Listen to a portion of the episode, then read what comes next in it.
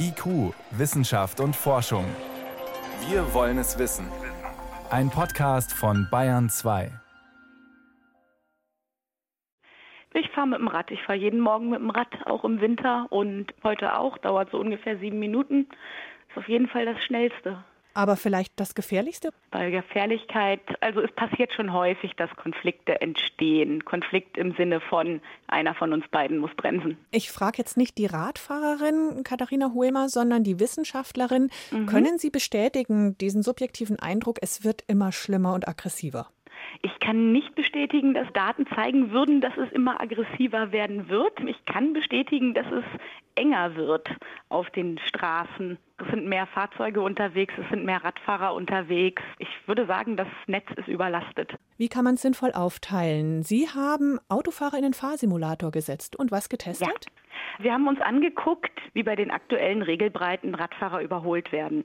Das heißt, wir haben Autofahrer in den Simulator gesetzt und haben die in verschiedenen Szenarien eben Radfahrer überholen lassen und dabei leider festgestellt, dass gerade auf den markierten Wegen, also wenn ein Schutzstreifen oder ein Radfahrstreifen da ist, die Überholabstände geringer waren, als wenn nicht markiert war. Das heißt, habe ich Sie richtig verstanden, markierte Radwege auf der Straße machen das Radfahren unsicherer, gefährlicher?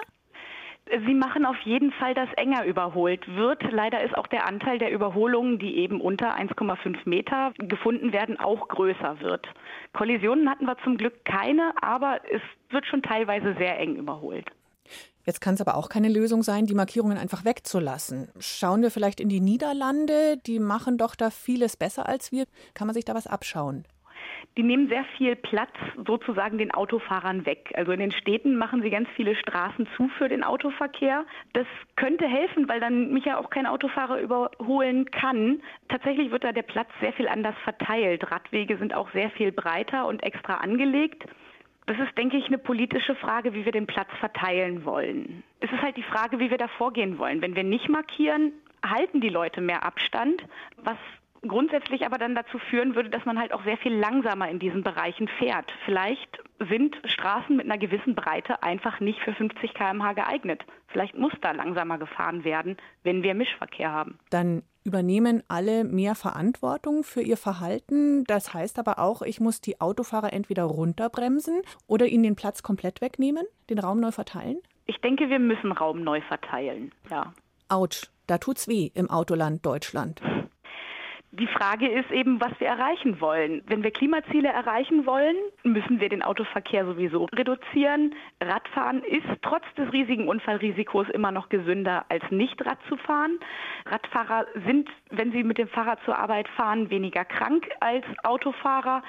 Gesundheitsziele, Verkehrssicherheitsziele, da ist auch, wenn wir uns die getöteten und verletzten Entwicklung der letzten Jahre anschauen, was bei Radfahrern und Fußgängern passiert, da geht es eher hoch. Und wenn wir die verletzten und getöteten Zahlen runterkriegen wollen, muss das eben bei den verletzlichen Benutzern, also bei den Radfahrern und Fußgängern passieren. Heißt das, wir müssen die eingebaute Vorfahrt beim Auto einfach wegnehmen und den Radfahrern mehr Platz geben auf Kosten der Autos?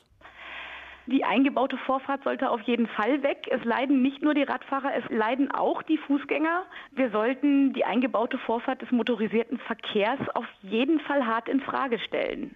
Sie sind Verkehrspsychologin, Frau Höhmer. Mhm. Wie kommt es, wenn ich auf dem Fahrrad sitze, dass ich auf die Autofahrer schimpfe und sobald ich selber aber Autofahrerin bin, auf die blöden Fahrradfahrer schimpfe? Das ist ein grundsätzliches Phänomen in der Psychologie, dass wir bei anderen immer sagen, okay, bei denen ist das ein stabiles Persönlichkeitsproblem, die sind einfach blöd und ich mache das nur aus der Situation heraus. Wenn ich was falsch mache, dann bin ich halt jetzt in der Situation gezwungen, das zu tun. Tut mir ja auch leid, aber ich bin ja nicht böse und der andere macht das immer so. Das alte Ich hab recht und du bist doof Problem. Wie ja. den knappen Raum für Auto- und Fahrradfahrer sinnvoll aufteilen. Einfach nur Markierungen auf die Straße pinseln hilft nichts, sagt die Verkehrspsychologin Anja Katharina Huemer von der TU Braunschweig. Vielen Dank fürs Gespräch. Vielen Dank.